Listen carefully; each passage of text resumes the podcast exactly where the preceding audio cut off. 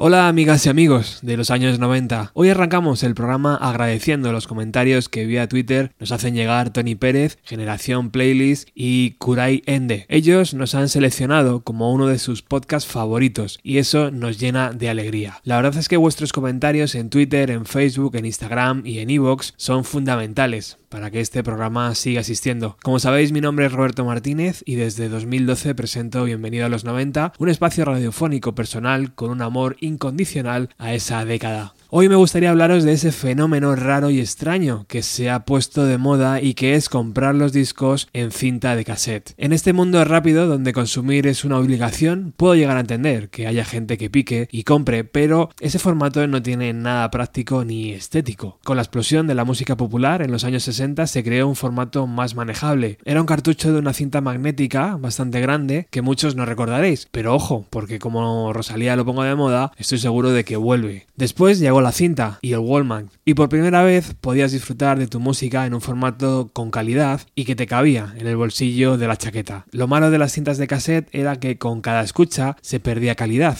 Esto era debido a la imantación de las cabezas que reproducción tras reproducción iban borrando los agudos y deteriorando su contenido. Esto dejó de ser un problema cuando en los 90 llegó el CD, pero esa es otra historia. Lo realmente bonito y atractivo del formato cinta cassette era, primero, que podías grabar los discos de tus amigos y segundo, que podías crear tus listas de Spotify analógicas y tangibles, al margen de grabar documentos sonoros que 20 años después recuperamos y digitalizamos, como los programas de Paco Pérez Brián de 4 a 3. Pero en los 90, cuando entregabas una cinta a una chica, no solo entregabas un listado de canciones, entregabas toda una declaración de intenciones. En verdad, le entregabas un pasadizo secreto hacia tu corazón. Lo mismo pasaba cuando le dabas una cinta a un colega, esperabas que se la escuchara entera porque ponías verdaderos temazos en ella. Pero, ¿qué pasaba cuando una chica te daba una cinta a ti? Pues ahí, amigo, la historia cambiaba. Hoy quiero compartir con vosotros una cinta cassette, pero no es un cassette cualquiera, es la cinta que hizo que me enamorase de ti. Una cinta de cassette es un trabajo artesanal, donde al margen de dar un objeto real a la otra persona, has pasado 60 o 90 minutos configurando esa lista y dándole sentido. Esta cassette que tengo en mis manos y que ha sobrevivido a varias mudanzas y al paso del tiempo empieza en su cara A con parte de un tributo que en 1996 lanzó un sello sueco y que simplemente llevaba el título de Un tributo a Nirvana. La cinta cassette que sirvió para enamorarme de ti empezaba así.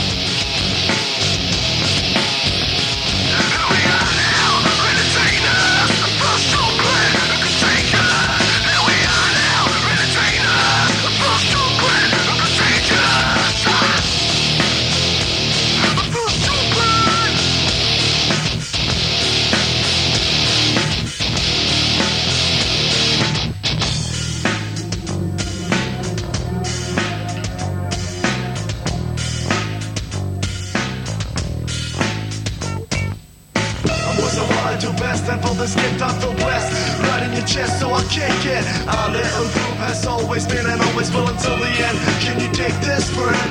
And I forget just why I taste of yeah, I guess it makes me smile. John, you will never be mine. I found it hard, it was hard to find. Oh well, whatever, whatever, never, never mind.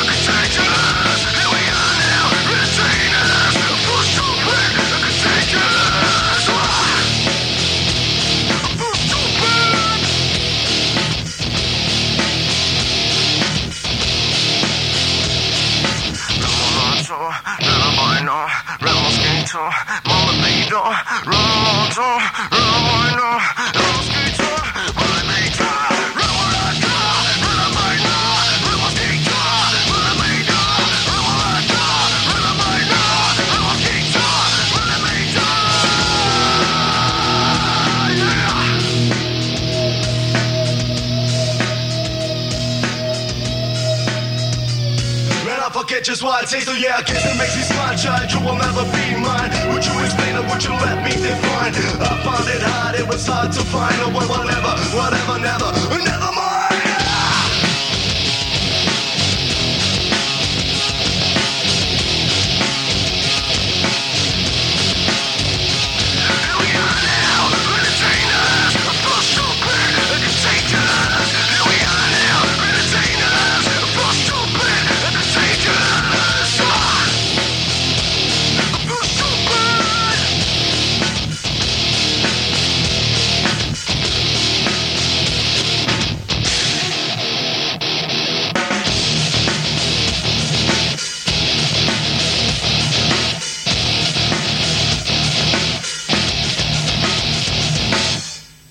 Ismail Like Teen Spirit, interpretada por Calcutta Anathemama, una banda danesa. Por cierto, lo que estáis escuchando es el sonido real del cassette. Es de la marca TDK, de 90 minutos, contiene 34 canciones, los títulos están escritos a mano, alterando bolígrafo de color azul y negro, y hay un detalle que me parece chulísimo en esta historia. Metí el ticket de cercanías dentro de la cinta, seguramente queriendo datarla de alguna forma por si en un futuro necesitaba saber el día. 6 de junio de 1994, sábado, Estación de Atocha, 6 y 4 minutos de la tarde. Aquel ticket me costó 265 pesetas, un euro con 60 céntimos. Después del tributo a Nirvana hay una mini recopilación del disco Hype, aquel documental de 1996 que relataba lo que pasó en Seattle en los 90. De esas seis canciones vamos a escuchar Nat, de Seven Years Beats.